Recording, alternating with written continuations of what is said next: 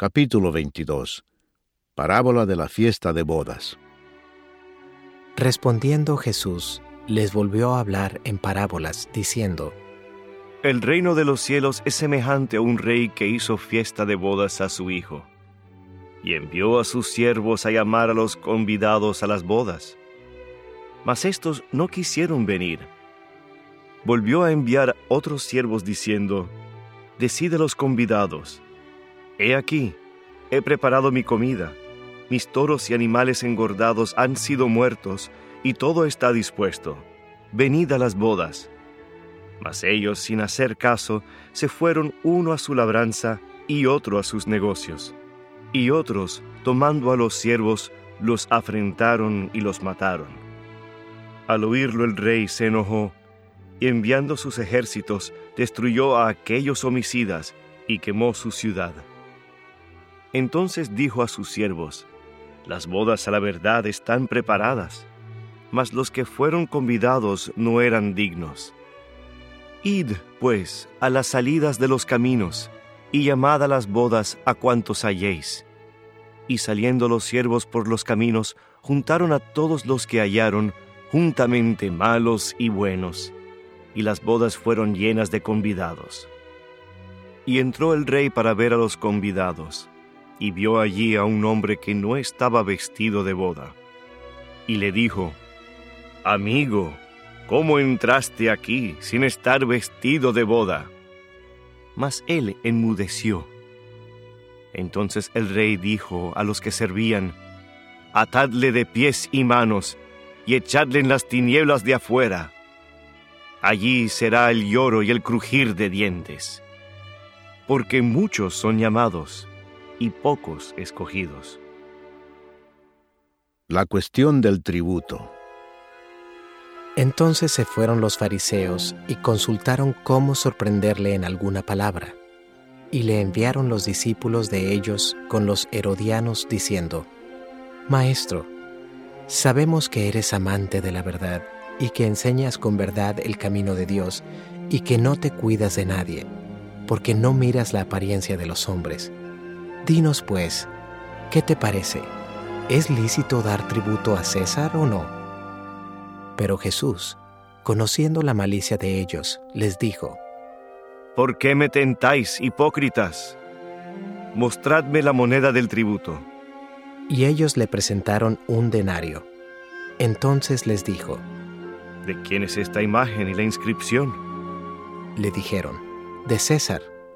Y les dijo, Dad pues a César lo que es de César, y a Dios lo que es de Dios. Oyendo esto, se maravillaron y dejándole, se fueron. La pregunta sobre la resurrección. Aquel día vinieron a él los saduceos, que dicen que no hay resurrección, y le preguntaron, diciendo, Maestro, Moisés dijo, si alguno muriere sin hijos, su hermano se casará con su mujer y levantará descendencia a su hermano. Hubo pues entre nosotros siete hermanos. El primero se casó y murió, y no teniendo descendencia, dejó su mujer a su hermano.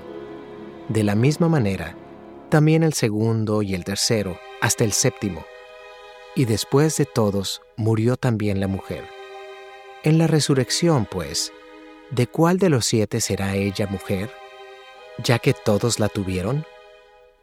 Entonces respondiendo Jesús, les dijo, Erráis ignorando las escrituras y el poder de Dios, porque en la resurrección ni se casarán ni se darán en casamiento, sino serán como los ángeles de Dios en el cielo. Pero respecto a la resurrección de los muertos, ¿no habéis leído lo que os fue dicho por Dios cuando dijo, yo soy el Dios de Abraham, el Dios de Isaac y el Dios de Jacob.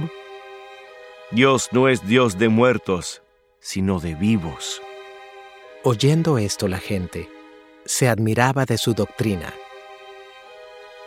El gran mandamiento.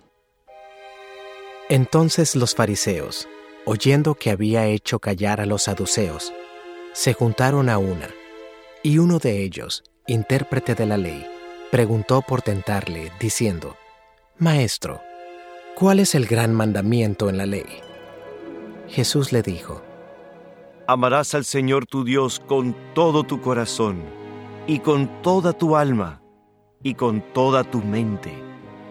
Este es el primero y grande mandamiento. Y el segundo es semejante. Amarás a tu prójimo como a ti mismo.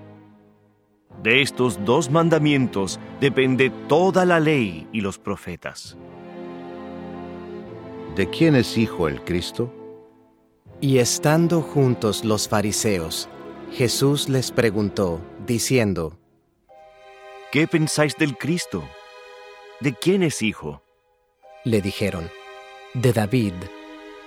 Él les dijo, Pues cómo David en el Espíritu le llama Señor diciendo, Dijo el Señor a mi Señor, siéntate a mi derecha, hasta que ponga a tus enemigos por estrado de tus pies? Pues si David le llama Señor, ¿cómo es su hijo?